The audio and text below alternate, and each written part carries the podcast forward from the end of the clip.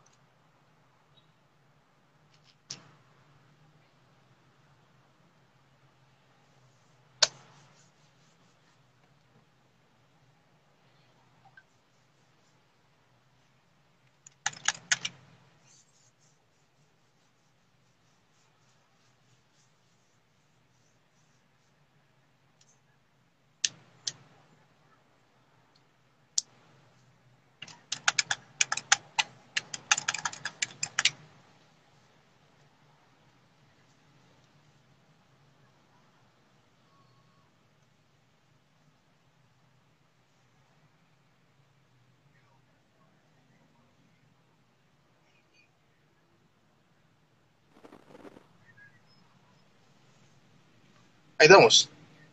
Buenas, ¿se escucha? Sí, man. Ahí estamos. Sí. ¿Me escuchas? Sí, se escucha Sí. más o menos bien. Sí, se escucha re bien. Está bueno, pues. ¿Cómo estás, Ale? ¿Cómo te- Pues bien, gracias. ¿Y vos? Bien, aquí tranquilo. Esperando a que se sigan uniendo un poquito más, a ver si, si llegamos a los 10. Cabal, a ver. Si no, en la retransmisión igual. Cabal. Pero algo es algo, vamos. Cabal. Lo importante es los que se metan. Exacto, exacto. Bueno, este, mira, pues, si quieres a lo que comenzamos, presentate, decí, eh, presentate. Bueno, ¿qué haces? para los que no me conocen, mi nombre es Alejandro Corado. Soy un activista pro vida. Soy conservador libertario, me autodenomino así. Eh, también basado en el test de Nolan. Eh, soy republicano eh, que apoya las políticas republicanas. Y también ahora estoy en un nuevo proyecto que se llama Política y un poco más, en el cual también se tocarán un poco de estos temas de corriente de derecha o libertaria. Así que para mí es un gusto estar acá. Muchísimas gracias. Gracias por estar acá. Yo soy Gabriel Sen, un quetzal libertario para los cuates.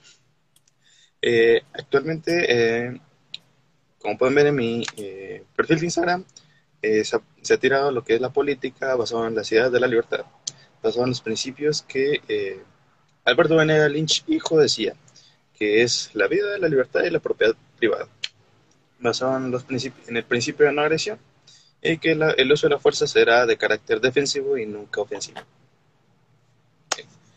Ahora, ya que nos presentamos, si querés podemos empezar.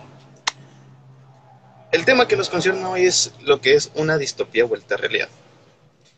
¿En qué nos basamos al decir en que una distopía se volvió realidad? ¿Qué aspectos vemos hoy en día de una distopía vemos hecha realidad?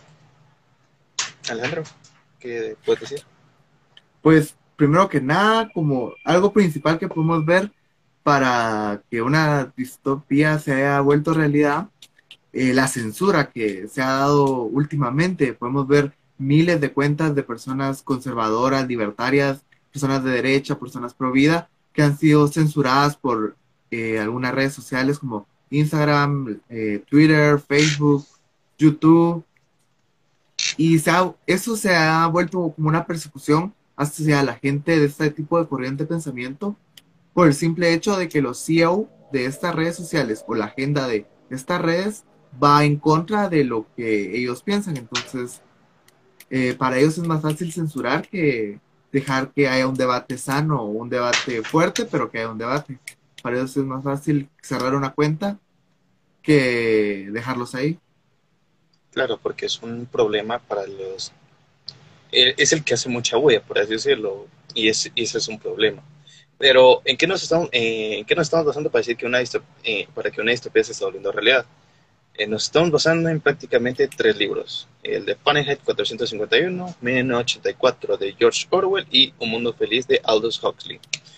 Estos tres libros, por increíble que parezca, se están volviendo realidad hasta cierto punto. Eh, como Alejandro ya lo ha mencionado, eh, la censura es un punto importante en estas distopías.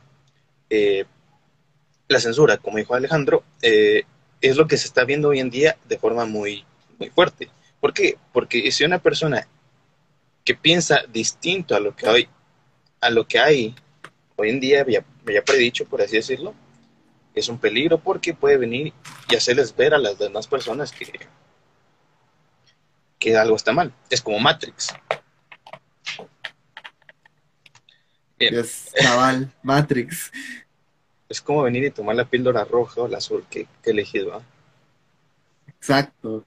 Se ha hecho mucho para, para el realismo entre Matrix y este tipo de corrientes de pensamiento, tipo, eh, ¿qué preferís? ¿Seguir la corriente que siguen todos o la corriente que es más correcta o más moral? En este caso, una corriente pro libertad o pro vida o algo que pues esté a favor de las libertades. Ajá, exacto. O es como dijo Morfeo, de eliges cuestionarte o eliges ser un borrego, por así decirlo. Exacto. Ahora, ya está. Ok, ahora pasemos a lo que es la distopía de Fahrenheit 451. Eh, ¿Es esto, es esta realidad que se, es una realidad, es una distopía que se volvió realidad de forma literal o de forma retórica? ¿Qué crees?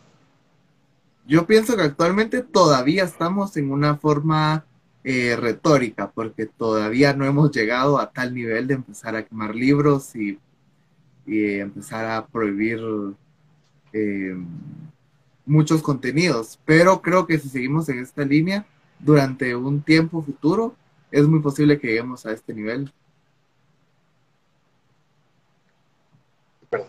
Eh, te recuerdo que en Canadá empezaron a censurar libros, empezaron a quemar libros, de que Pablo Muñoz y Torrieta empezó a comprar ciertos libros para que eh, compró unos libros que dijo él que estaban quemando y que eso creo que apareció en la noticia, no estoy muy seguro, pero que precisamente los estaban quemando porque eran racistas o eran, no sé, o sea, empezaron a quemar esos libros primordialmente. Eh, a mi forma de ver, sí seguimos en una forma retórica, pero sí seguimos, pero como vos mismo dijiste, si seguimos en esta línea de que, ah, es que este libro me, oprime, o si el lenguaje me oprime, y etcétera, etcétera, etcétera, este, se van a empezar a hacer grupos de bomberos, o si no, las mismas feministas van a ser las que vengan y empiezan a quemar los libros. Como por ejemplo aquí, Ajá. así, por ejemplo, este que tengo acá en mis manos que lo van a venir, lo van a empezar a quemar y a los que lo tengamos nos van a quemar vivos o nos van a exterminar. Esto así. Yo pienso que en un futuro cercano este también va a ser uno de los libros quemados. Justamente por grupos comunistas. Exacto, exacto. Justamente la Santa Biblia es el libro que Montag, el bombero, el bombero rebelde, le llamo yo, es el que salvó él y que lo lleva junto al profesor para que le, diga, que le explique cómo hacer ciertas cosas y todo eso. Y, esto, y eso fue algo que me gustó bastante, que fuera una Biblia, o sea... Sí, aunque en la película lo cambian, no sé si la has visto. Más o menos me la vi, y sí, en las películas, series, siempre les cambian todo. A mí no me gusta la película. No, me gusta mucho más el libro. Eso, es, eso siempre va a ser así. Pero te pongo un ejemplo, eh, la saga de The Witcher, Netflix a mí me, me, la hicieron, me la destrozaron completamente. O sea, fue una. A partir del episodio 2 ya no la vi tan siquiera. Me pareció una completa basura la serie Netflix. Sí, yo, yo siempre sé de pensamiento que todo lo que toca Netflix es para arruinarlo, si no miremos rebelde. Exactamente. Yo nunca la pude ver o nunca la vi en su momento, porque no, me llamó la atención, pero eso es hasta cierto punto verdad. Todo lo que toca Netflix es una basura. O lo arruina, o lo descompone, o, o el ejemplo de Ana Bolena, lo que hizo HBO con cambiarle el color a Ana Bolena. O Amazon Prime con Cenicienta. Exacto, con la Hada Madrina. Que incluso hasta algunos youtubers la llegaron a llamar progresienta. ¿Por qué lo es, hermano? ¿Por qué lo es? Pero aquí, aquí vemos otra característica de lo que pasó en 1984, que es la, el reescribir la historia. En el ejemplo de Ana Bolena, si te das cuenta en el libro de 1984, reescriben la historia, incluso en el de Fahrenheit e incluso en el de Un Mundo Feliz de Aldous Huxley. Porque, por ejemplo, en el de Aldous Huxley dicen que no avanzaron hasta que se creó la fotografía o hasta que Ford eh, realizó el modelo T, que es el auto que es el auto ese que ese auto clásico que vos ves en ciertas películas, ¿no? Ese. Y este en Fahrenheit, el capitán Bici, el capitán de bomberos, eh, explica que, que el primer cuerpo de bomberos se creó, lo creó Benjamin Franklin, pero cambiándole la historia de que lo hizo para quemar los libros, no para apagar incendios. Y en 1984, pues, que siempre reescriben la historia como ellos quieren o como se representa para resguardar supuestamente la seguridad y todo eso. Sí, incluso yo creo que en los tres libros algo que tienen en común es que lo que hacen lo llaman en forma de la seguridad de las personas. Sí, y lo hacen para mantenerlos a salvos. Es el argumento Supuestamente, que dan. Claro, como en la actualidad con, eh, con esta cosa. No, no, no mencionemos, no lo mencionamos para que. Pero todos entendemos. Exacto. Eh, que supuestamente nos encierran, nos meten en y todo eso nos meten en nuestras casitas supuestamente para que estemos seguros y eso no es 100%, eso no es real. Si y aquí llámenme lo que quiero, pero si vas a sacrificar tu libertad por seguridad, no mereces nada. Nunca vas a estar 100% seguro, ni siquiera dentro de tu casa. Dentro de tu casa te puedes morir inclusive. ¿Sí o no? Sí, o incluso se pone en peligro la salud mental o su salud emocional al mantenerse encerrado. Pero la gente que vive sola. Eh, algo de lo que no hablan los, los medios hegemónicos, los medios de la propaganda y todo eso. los fake news media. Exacto. Pero bueno, sigamos. Eh, ¿Cómo podemos ver 1984 en la realidad? ¿Qué es lo que vemos hoy en día que es 1984? ¿Cómo lo podemos ver?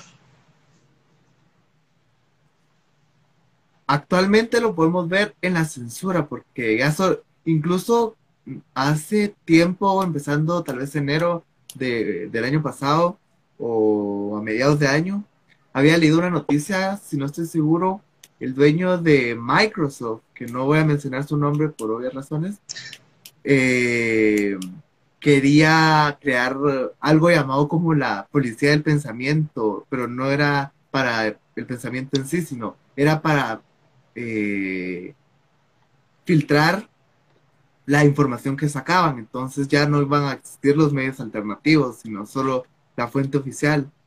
Entonces creo que esa es una forma de ver 1984 reflejado en nuestra actualidad. Quieren, incluso cuando vos compartís una, una noticia sobre algún tema y suponiendo, en el caso de que fuera falso, te aparece bajo una etiqueta que un verificador lo, lo verificó como falso.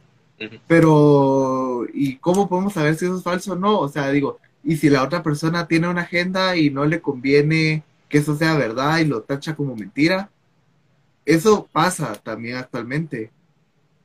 O incluso también con esta um, enfermedad que estamos viviendo ahorita.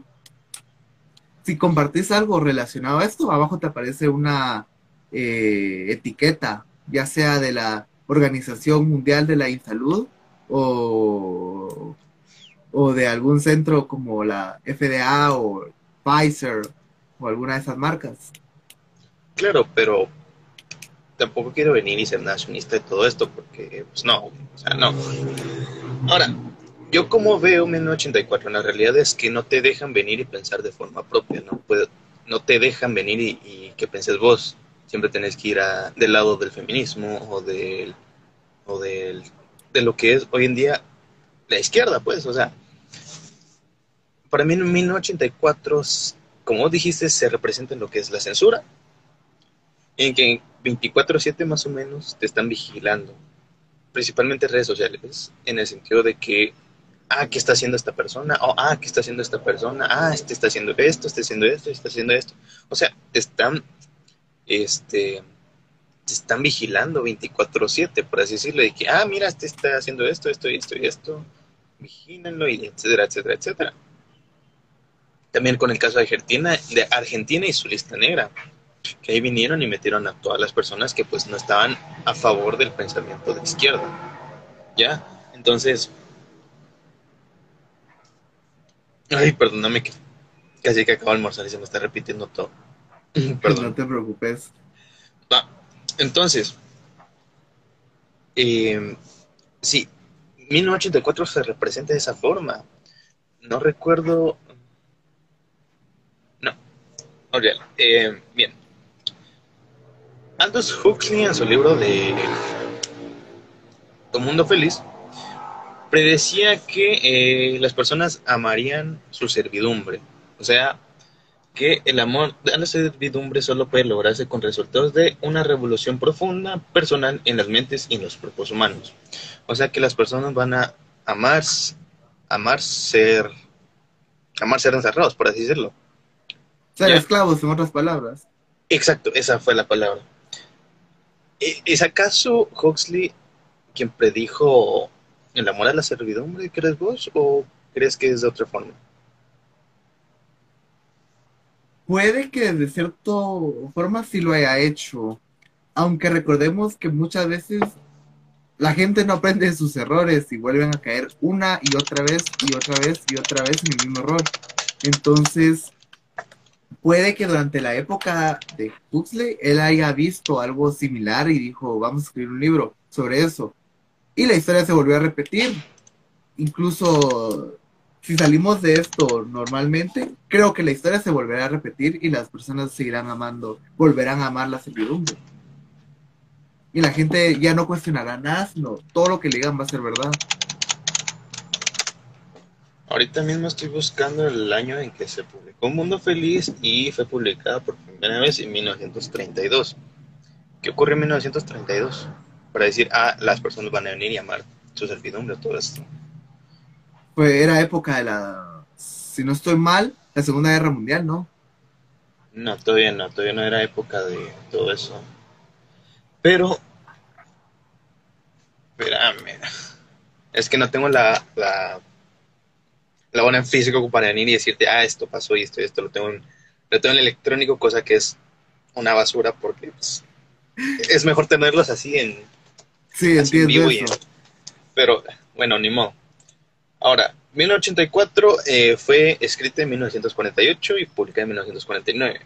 Ok, y espérate.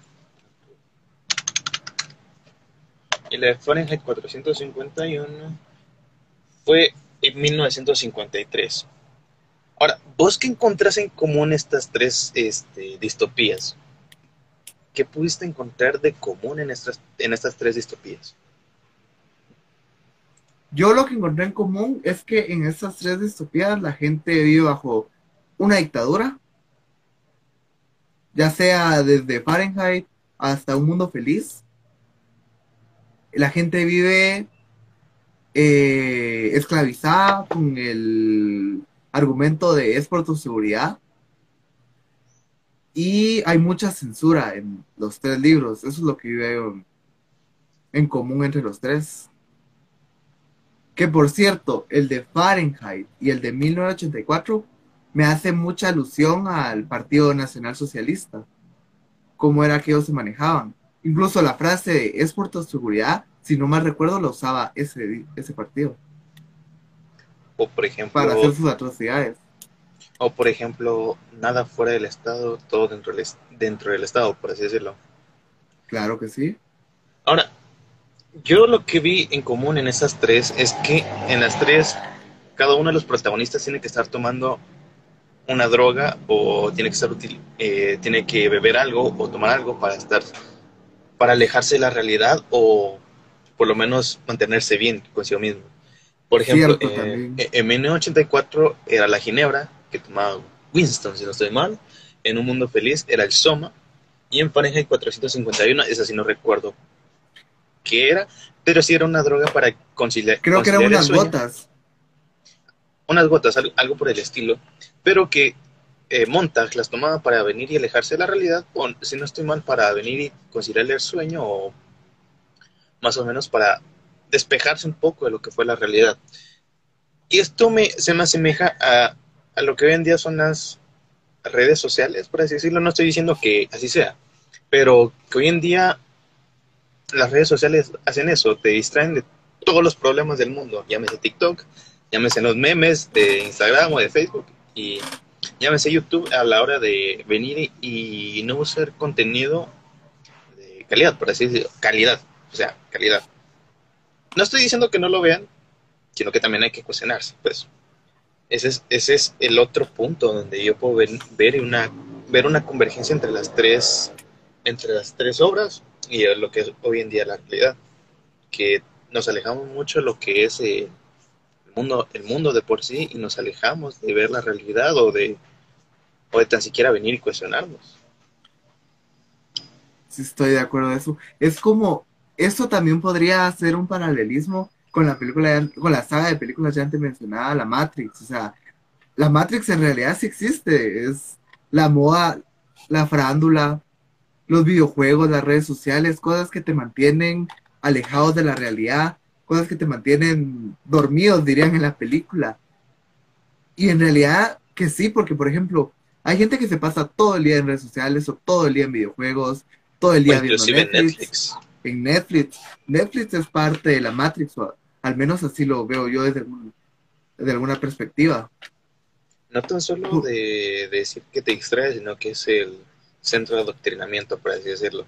No estoy diciendo que no consuman Netflix, no estoy diciendo eso, sino que simplemente vengan y cuestionen lo que están viendo. Pues, o sea, también Disney Plus, no mames. Lastimosamente ya no solo en Netflix. Simón. O sea, cu- cu- cuestionen, cuestionen cada una de las cosas que ven y si no viene con pequeños mensajes así, eh, escritos así de en pequeña letra, en letra pequeña, perdón. Y cuestionense eso, pues prácticamente. Incluso la Ahora- música. Exacto, pero esto, eso, esto es un dato curioso, esto es algo curioso, que aquí en la música están dando la batalla cultural también. En la música te creo que estén dando mucho más la batalla cultural que en lo que es la, la, Por ejemplo, el, el cantante o ex cantante de Barón Rojo está dando batalla cultural en España, lo han censurado, le han quitado sus redes eh, por decir que él apoya a Vox. O también, por ejemplo, Andrés Calamaro, eh, él está dando, él ha dado batallas culturales. Eh, él ha dicho que prefiere ser patriota antes que ser de una corriente de izquierda. Y así podríamos decir muchos cantantes y muchos eh, músicos famosos. Ted Nugget, los de Kiss, bueno, no todos, sino eh, Gene Simons y, y Paul Stanley. Y la lista sigue y sigue. Y sí, en la música se está dando una batalla cultural. Pero no es tan, ahí es un poquito más que en lo que es en el audiovisual, ¿no crees?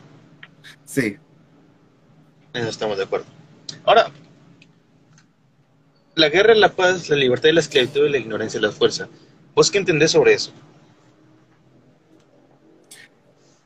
Pues es una frase que sí se eh, es para analizarla, es algo compleja, siento yo, porque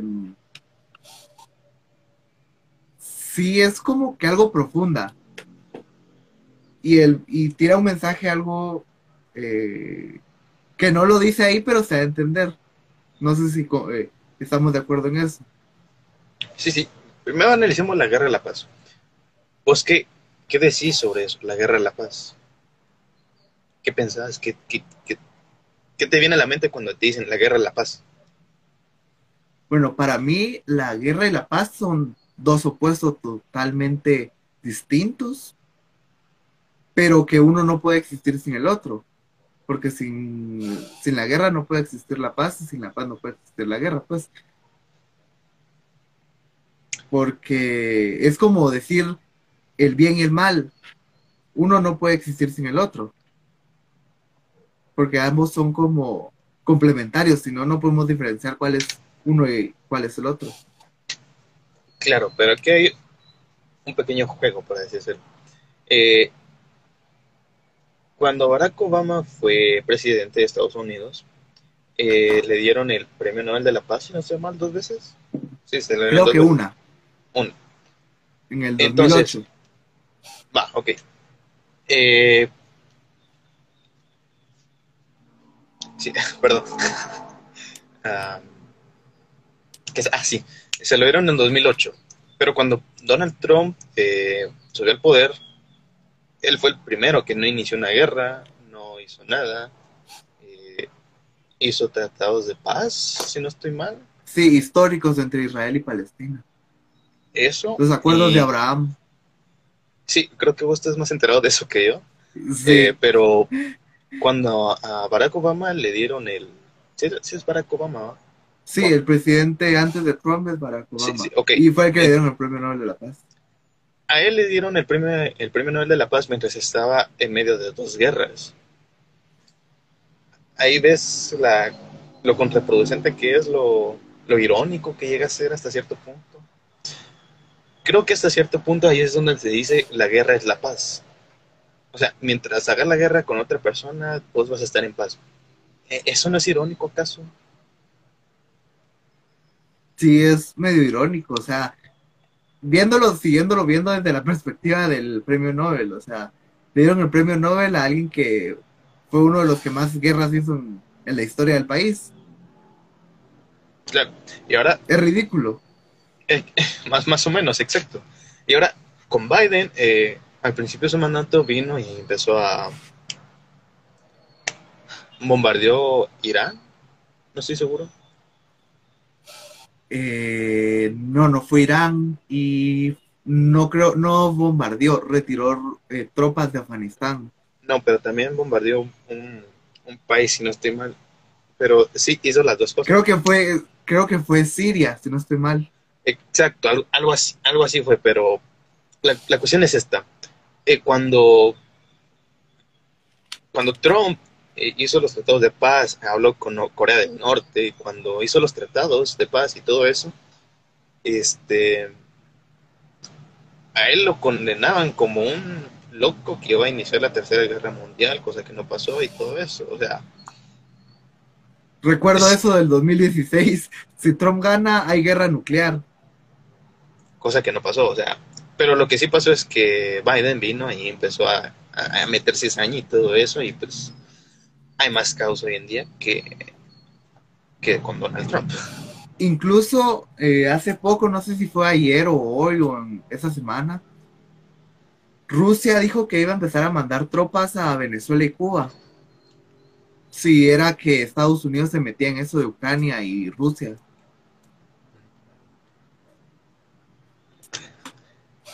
Ay, qué lata. Bueno, ahora la libertad de la esclavitud. ¿Qué sacas? ¿Qué, es lo que sacas de eso? Como ya dije anteriormente, creo que también son dos polos opuestos y que cualquier persona que haya pasado por esclavitud defenderá siempre la libertad y estará a favor de la libertad. Y que una persona no podrá distinguir una de la otra si no ha vivido por lo menos una de estas como lo que está pasando con los inmigrantes de Venezuela y Cuba que dicen es que el socialismo hizo esto, me hizo esto, o... Claro, aunque es gracioso porque, ajá. Que ya vivieron el, el socialismo en carne propia y que dicen, no, mejor me escapo de mi país porque aquí no puedo vivir, aquí no puedo ser libre en el sentido de que no puedo venir y crecer económicamente, me están persiguiendo por venir y pensar diferente y todas esas cosas. Ahora, lo gracioso de que la libertad de la esclavitud es que cuando sos libre no puedes venir y ser un esclavo, por así. Sé que, sé que cuesta entender, pero eh, cuando sos libre puedes venir y hacer lo que vos querrás. Cuando sos un esclavo no puedes venir y decir lo que vos pensás. Con, como lo que pasa con los socialistas que están en, en Estados Unidos, están en un mundo libre. Ya. Claro, y es gracioso porque incluso muchos inmigrantes de Cuba y Venezuela van a votar por las mismas políticas que arruinaron sus países. Aunque ya lo hayan vivido. aunque ya lo hayan vivido. Por eso digo, la gente no aprende y vuelve a caer en los mismos errores. Y aquí, en este punto que acabas de decir, me lleva a lo, a lo siguiente, es la ignorancia es la fuerza. O sea, mientras más ignorante la gente, más manipulable va a ser y más fuerte va a ser nuestro polo. ¿Ya? Eso es lo que le conviene hoy en día a, la que, a lo que es la izquierda. Y a la derecha, si es una extrema muy derechista y que igualmente la ignorancia de la fuerza es, es, es importante para el Estado de por sí, para que mantenga el poder, el status quo y todo eso. Por lo menos yo como liberal eh, defiendo un Estado, soy minarquista, o sea, que el Estado se reduzca lo, lo más que se pueda. Seguridad y justicia. Exacto. Pero, entonces, como digo, la ignorancia es la fuerza. O sea, mientras más ignorante seas, más útil sos, sos un idiota útil, como, como dijo Agustín. Eso también se puede eh, hacer alusión a una frase que mientras más ignorante la gente, más demagoga puede ser el político porque la gente cae más fácil. Tipo, mientras más ignorante sea la gente de la situación o más ignorante sea, por ejemplo, de economía, en el caso hablando de economía, la gente va a caer fácil entre las políticas que te van a asegurar que el Estado te va a regalar cosas, que el Estado te va a proporcionar cosas. Entonces, mientras más ignorante sea la gente, más fácil caen estas doctrinas eh, extremas y no, estoy, y no estamos diciendo que nosotros seamos unos referentes de intelectualidad así gigantes, no, sino que simplemente venimos y empezamos a cuestionar el porqué de ciertas cosas o por qué vienen y ciertas cosas pasan u ocurren. Y ahora, pues eso fue Orwell, George Orwell, que si no han leído 1984 se los recomiendo leer. Y ahora pasemos con Bradbury. Dejaremos a Huxley de último porque es un trozo largo el que tomé, entonces Vamos ahorita con Bradbury. Este fragmento lo saqué ya más o menos al final de su libro, cuando ya dice los agradecimientos más o menos y todo eso. Y dice así, solo resta mencionar una predicción que mi jefe, que mi bombero jefe, Beatty, hizo en 1953, en medio de mi libro. Se refería a la posibilidad de quemar libros sin cerillas ni fuego. Porque no hace falta quemar libros si el mundo empieza a llenarse de gente que no lee, que no aprende, que no sabe. Si el baloncesto y el fútbol y el fútbol inunda el mundo a través de la MTV, no se necesitan bicis que prendan fuego al queroseno o persigan al lector. Si, la enseñanza primaria se disuelve o y desaparece a través de las grietas y de la ventilación de la clase, ¿quién después de un tiempo lo sabrá o quién importará? O sea, ¿a quién importará después de un tiempo? O sea, ¿qué importa si la gente ya no lee, agarra un libro, la prensa, para venir y leerse la opinión de otra persona. En, un futuro ya no importará porque la gente ya no se cuestionará, ya no se cuestionará nada y al que venga y diga, ah, esto me parece incorrecto, o el que diga, esto me parece que no es correcto, lo van le empezarán a perseguir en un futuro, ¿ya? ¿Qué sacas vos de lo que dice Bradbury a la hora de decir, se refería a la posibilidad de quemar libros sin sería ni feo? Pues que mm, eso también me recuerda, me hace alusión. Hay una frase, no recuerdo muy bien cómo es la frase, pero ¿qué pasa si una persona sola en el bosque grita y nadie la escucha? Nadie la escuchó. ¿Gritó o no, o no gritó? O sea, es una forma retórica o simbólica de decirlo. Porque si nadie lo escuchó, no gritó. Me gusta. Entonces, para mí es, eso, eso significa que no hace falta quemar libros para eh, cambiar la mentalidad de la gente, sino con el simple hecho de que la gente ya no se siente a leer, aunque sea una columna de opinión de, del periódico o alguna post de, de Facebook o porque ahora nos estamos digitalizando tanto que las columnas de opinión se pueden publicar en las redes sociales. Y tan fácil que es, ahora es tan accesible. Y con el hecho de que la gente ya no le importe eso, o lo pase de largo, ahí ya se está haciendo un cambio y ya estamos cayendo en eso de, una distopía, ya que la gente ya no va a cuestionar nada en un futuro, porque ya no va a perder el hábito de la lectura y el hábito del pensamiento crítico y pensamiento propio. Que ya se está haciendo. Se está perdiendo el hábito de la lectura. Hoy en día ya más o menos casi nadie lee, prefiere venir y ponerse a ver Netflix antes que venir y leerse un capítulo de un libro. O prefiere venir y meterse a, a TikTok y ver una hora de TikToks ahí sentados que yo en lo personal no le veo nada de divertido, pero hay cada quien. Pero a lo, a lo, que voy, a lo que vamos es que ya se está perdiendo el hábito de leer, ya se está perdiendo el hábito de ser crítico hasta cierto punto. Y como dice, eh, no hace falta quemar libros el mundo empieza a llenarse de gente que no lee, que no aprende y que no sabe. O sea, ya los libros poco a poco se están desapareciendo. Eh, ya, o sea, cuando fui a comprar este libro me, di cuenta de algo y es que mucha gente solo entraba para ver para verlos no para comprarlos y eso es algo que me parece que entonces para qué entraste si solo los vas a ver ya o sea y también existe el otro tipo de lector que empieza a comprar libros y empieza a comprar libros y al final no lee ninguno o empieza a descargar y empieza a descargar y empieza a descargar y eso me pasa a mí. Claro pero son, son cosas que que, que, hay que cuestionar, pues, o sea, ¿por qué no venimos y nos sentamos un día, por, qué no nos sentamos por lo menos una hora a leer un libro o a, yo que sea, hacer algo distinto a estar en el teléfono, o, estar con el teléfono y ponerse a leer un libro, hoy que ya está a la mano venir y descargar un libro, aunque sea pirata, pero eh, puedes descargarlo. ¿No crees?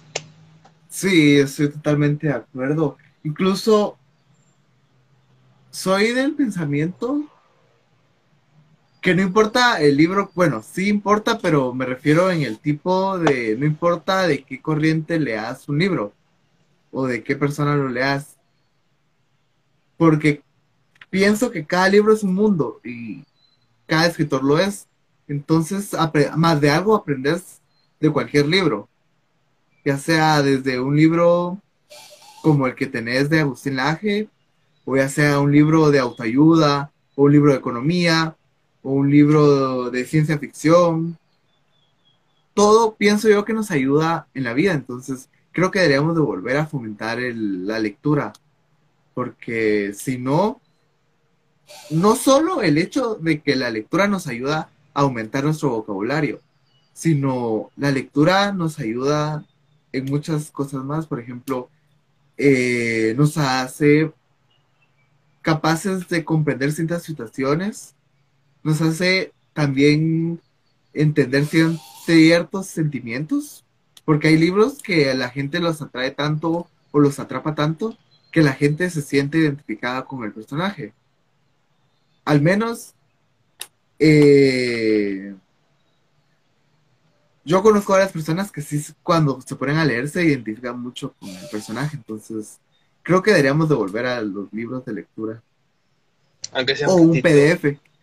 Exacto, un, un, ratito, aunque sea un capítulo, 10 páginas del libro, ya. Por lo menos eso. Aunque sea 15 minutos. Exacto. Ahora vamos con Huxley. El amor a la servidumbre solo puede lograrse como resultado de una revolución profunda, personal en las mentes y los cuerpos humanos. Para llevar a cabo esta revolución necesitamos, entre otras cosas, los siguientes descubrimientos e inventos. En primer lugar, una técnica mucho más avanzada de la sugestión mediante el condicionamiento de los infantes y más adelante con la ayuda de drogas tales como la escopolamina. En segundo lugar, una ciencia plenamente desarrollada de las diferencias humanas que permita a los dirigentes gubernamentales destinar a cada individuo, individuo dado a su adecuado lugar en la jerarquía social y económica. Las clavijas redondas en agujeros cuadrados tienden a alimentar pensamientos peligrosos sobre el sistema social y a contagiar su descontento a los demás.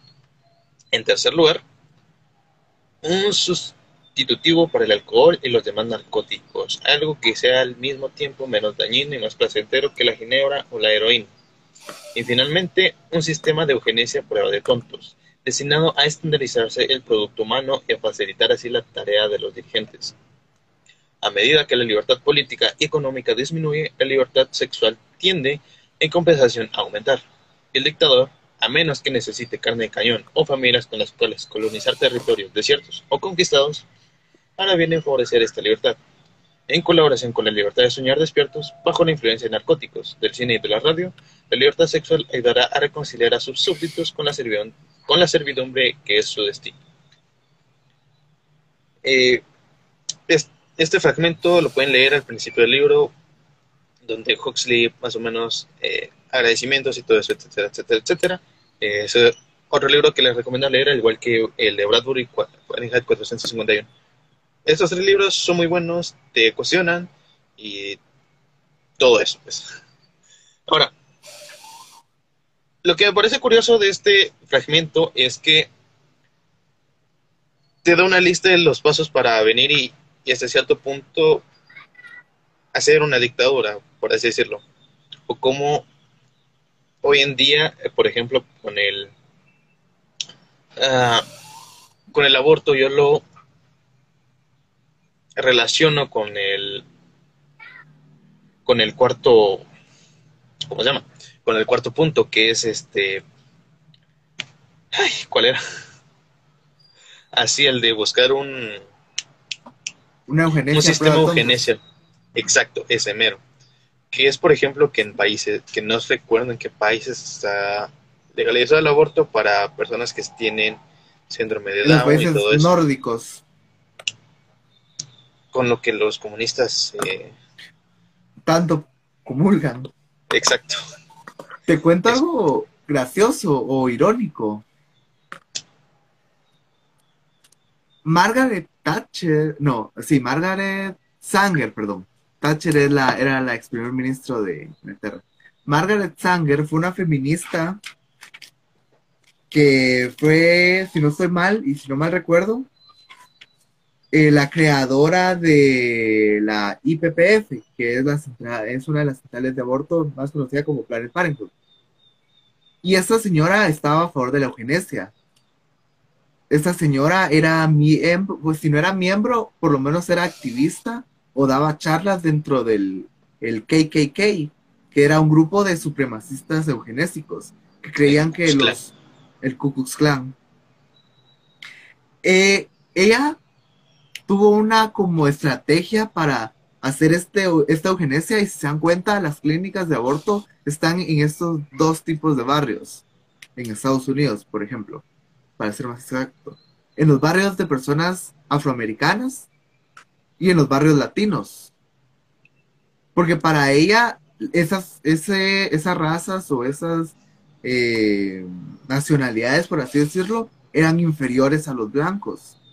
Entonces, desde cierto punto de vista, el aborto es un método de eugenesia. Y mucha gente lo apoya y no se da cuenta. Incluso, ajá. O como por ejemplo el argumento de decir es que eh, queremos legalizar el aborto para que los pobres aborten.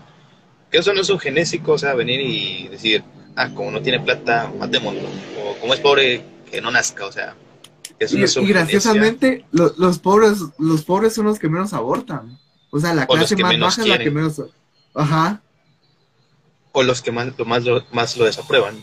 En cambio, eh, eh, no recuerdo si fue en, eh, fue en Argentina que hicieron una encuesta para que, hicieron, que realizaron la encuesta para saber quiénes están a favor y quiénes estaban en contra y se dieron cuenta que fueron más los de clase alta quienes estaban a favor de todo eso. sí, sí, sí. De ahí fue donde salió un meme de, no sé si viste ese meme, fue un meme argentino, de lo del rocho pro vida. Si no estoy mal, un rocho es una persona así como de, de clase media baja que vive en, las vías de una provincia argentina. Pero esa gente es de, de las personas que son de menos recursos, pero a, pesar de eso estaban totalmente en contra del aborto. O sea, es como un tipo de falacia. Claro, es, bueno, es que, pues, pues hasta cierto punto un cargo, un cargo emocional que ellos tienen, y esto es algo que, eh, que yo más o menos he escrito, no lo he publicado ni nada porque pues no lo he terminado, pero es hasta cierto punto algo que más o menos he desarrollado. Y es que todas estas corrientes de izquierda, llámese indigenismo, comunismo, eh, autismo, feminismo, tienden hasta cierto punto una culpa. Por ejemplo, ponete con el comunismo. es que ven a las personas pobres y dicen, ah, quiero ayudarlo, le quitémosle a los más ricos para... Tenemos e- es, esa idea de que todos seamos iguales que nos implantaron en el colegio hasta cierto punto. Y en no somos iguales ningunos, no somos iguales ni vos ni eso para empezar. No somos iguales en ningún aspecto. Los, los complementamos. Eso es una cosa distinta. No sé si me, no sé si estás de acuerdo conmigo en ese. Sí, estoy, estoy de acuerdo. Igual, eh, si no mal recuerdo, eh, esto lo había apuntado por, para otra actividad que tuve. Si no recuerdo, fue Mises o Hayek, pero uno de ellos dos dijo que todos eran desiguales y eso era lo que hacía que todos fueran útiles en la sociedad. Ya que, por Eso ejemplo, era Hayek. Eso era, era Hayek, Hayek, los fundamentos ¿verdad? de la libertad. Sí, sí, sí, sí. Gracias a Dios todos somos desiguales, porque por ejemplo, en el caso de que todos vendiéramos lo mismo, ¿de qué nos serviría que todos vendiéramos, vendiéramos lo mismo? Entonces, en el, ah, eh, actualmente o en nuestra sociedad, gracias a Dios todos somos distintos. Por ejemplo, yo puedo vender harina y vos puedes vender pan. Entonces yo te vendo la harina a vos y vos le vendés el pan a alguien que, que vende pan con, con algo relleno y esa persona se la da a alguien que tiene hambre. Y así se va generando una sociedad activa o una sociedad proactiva Lo que se y llama todos somos diferentes. Lo que se llama capitalismo. Sí, Y es que, qué hueva venir y ser todos iguales, venir y pensar lo mismo y, y qué hueva, o sea, si ya, por ejemplo, en el libro de Aldous Huxley ya ciertas personas ya estaban predestinadas a ciertas tareas y muchos, era como ver un, un paso de cebra, era ver una persona de este color, otra persona de este y otra de este, o sea, se iban intercalando pero no cambiaban nada, solo cambiaban el sexo, el sexo una mujer se parecía a la otra y así era todos, menos eh, un tipo de, que en el libro lo describe como alfas, que es un tipo de, de personas. Eh, Sí, sí. ahí mismo te, te das cuenta que es una hueva que ya, ya tengas predestinado todo, o sea, ya tienes, ya te dicen qué es lo que tienes que hacer, qué es lo que estás predestinado a hacer y cómo te tienes que comportar. Y eso es algo que decís, y, y entonces, ¿dónde está la libertad de eso? ¿Dónde está la, la- lo na- la naturaleza de eso? Incluso si lo miramos desde tipo humano, por ejemplo, ¿para qué va a servir tener, por ejemplo, cinco amigos si los cinco amigos van a ser iguales? O los cinco me van a tratar igual, los cinco van a hacer las mismas cosas. O sea, una sociedad donde todos fueran iguales sería tan aburrido. Claro, y eso es lo hermoso, güey. O sea, eso es lo hermoso, venir y correr riesgos. Correr riesgos que te pueden salir bien, te pueden salir mal. Eso es lo hermoso de la vida. Yo digo Pero que siempre equivocando aprende uno. Exacto. Eso es lo que yo siempre he dicho. La vida es bella. Lo único que nosotros tomamos las decisiones malas. ¿Sí o no? Sí, o tal vez no malas, sino las decisiones incorrectas, porque a veces uno por tratar de hacer algo, alguna buena acción, lo, lo termina arruinando peor. Entonces, como dice una frase, buenas intenciones está hecho el camino al infierno. Entonces, un, un guiño a los comunistas. Pero siguiendo la idea anterior de que es un cargo de conciencia de eso del comunismo, feminismo, indigenismo, eh, son, por ejemplo, una persona que apoya el comunismo es una persona que tiene culpa de decir, ay, ¿por qué llegué acá? Si- eh, esto es de un punto de vista muy subjetivo que no hay, que no se ha metido en nada de esto. Entonces, dicen, ay, es que yo, este, tengo esto, mejor te voy a dar la mitad voy a dar la mitad de lo que yo tengo y quiero que todos los demás hagan lo mismo, pensando que los demás podrán hacer lo mismo, cosa que no es así. Tienen hasta cierto punto un cargo de conciencia, por así decirlo. Incluso pensemos en el abortismo, dijeron, dicen, eh, ay, es que ella la violinizaron. Ah, Entonces que el niño, sé que el niño no tiene la culpa, pero pongámonos en la idea de un abortista.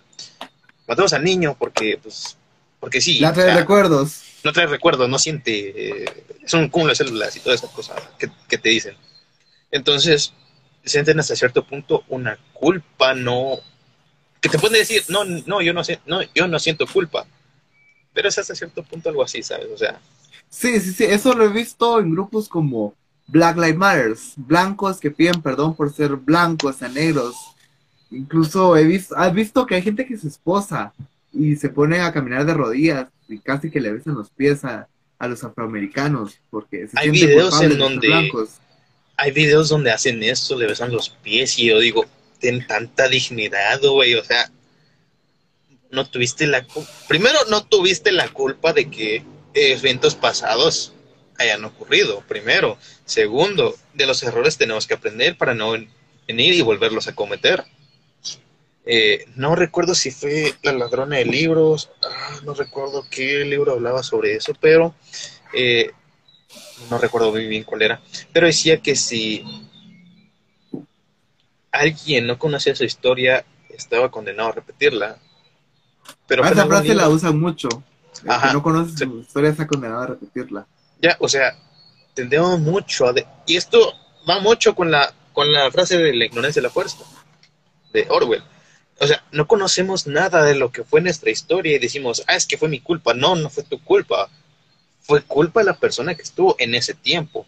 Aquí me van a perdonar todos los cristianos, todos los, todos los que quieran en Dios, me van a perdonar, pero yo no tengo la culpa de que Adán y Eva se hayan comido un fruto de, un árbol de Dios.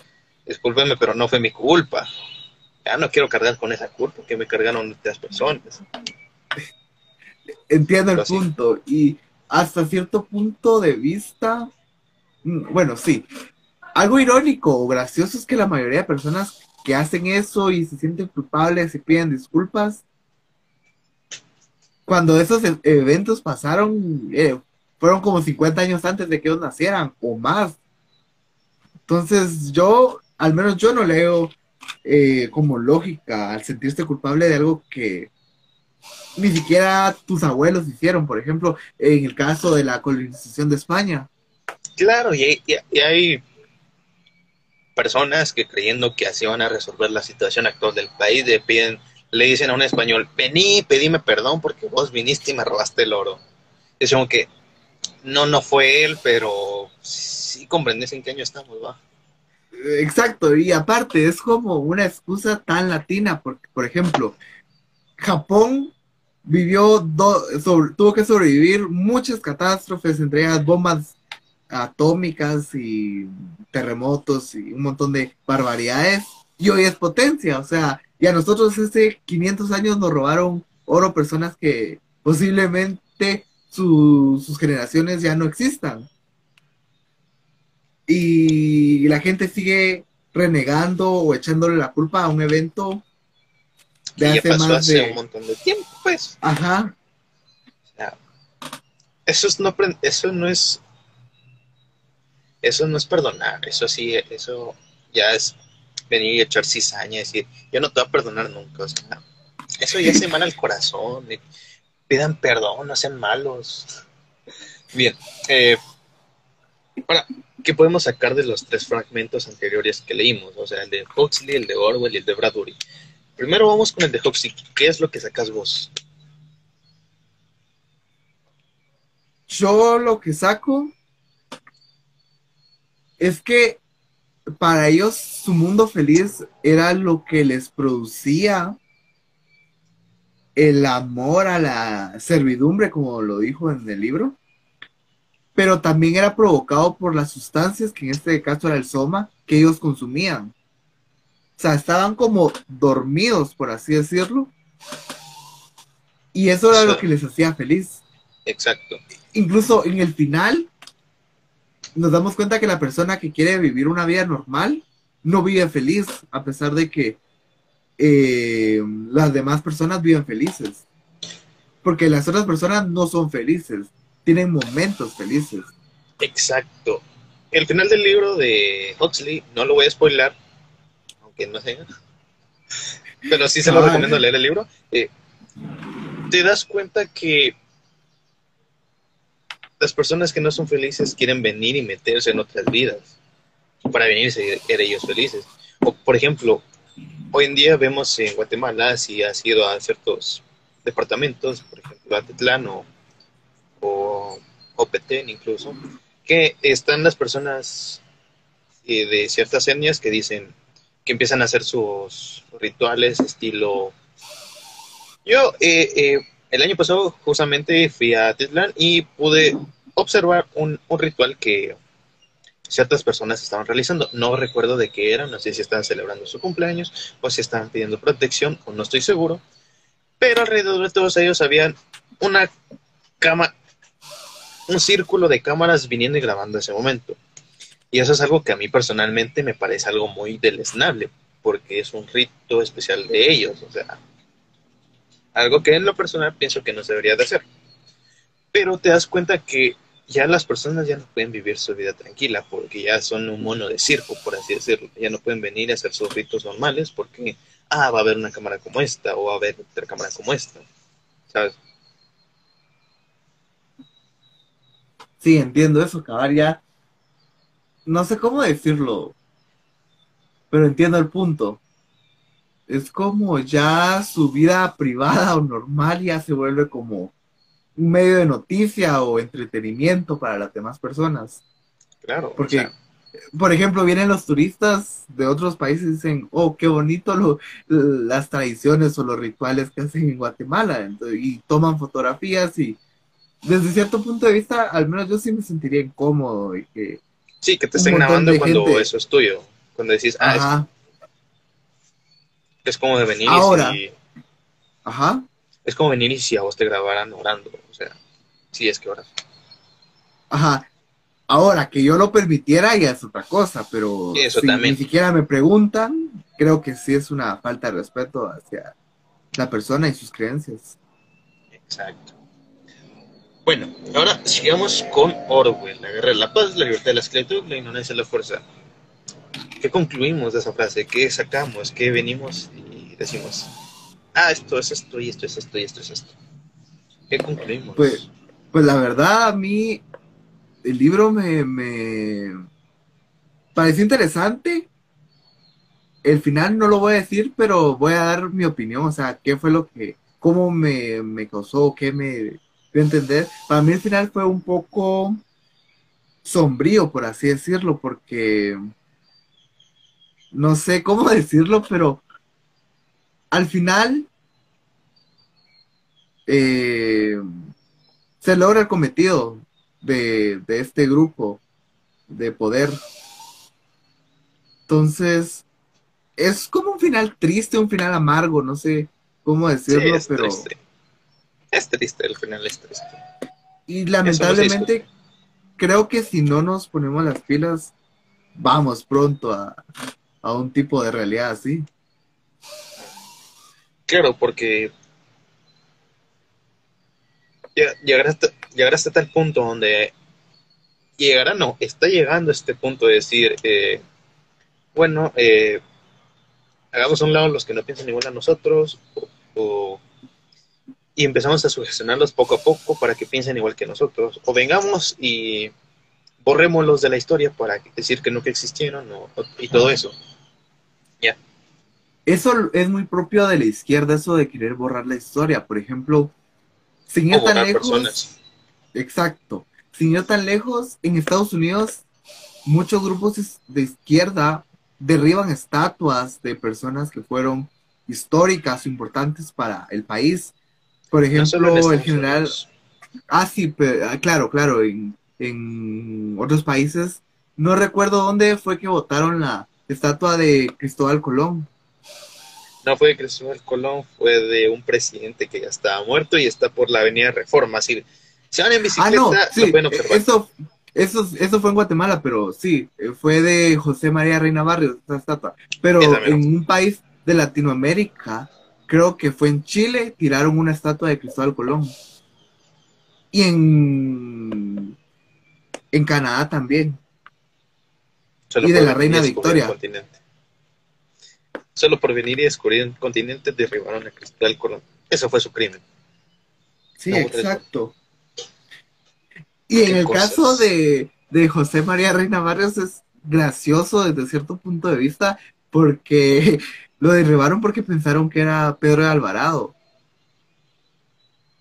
que. ¿En serio? Sí, incluso he visto tweets de personas que dicen, eh, bueno, habían dicho que qué bueno que hayan derribado la, la estatua de este señor colonizador. Incluso si buscas en Google el monumento a Pedro de Alvarado, Guatemala, te aparece una imagen de la estatua de, de José María Reina Barrios. La voy a buscar hay gente que sí la asimila. Sí, la voy a buscar después y eh, eso ya me causó mucha, mucha intriga.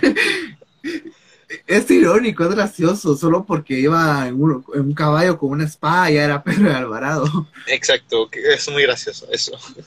Bueno, ahora que sacamos del fragmento de Bradbury, ¿qué sacas vos al final de ese fragmento de decir que, que, no, que no existir la, la posibilidad de quemar libros y series ni fuego? ¿Qué sacas vos?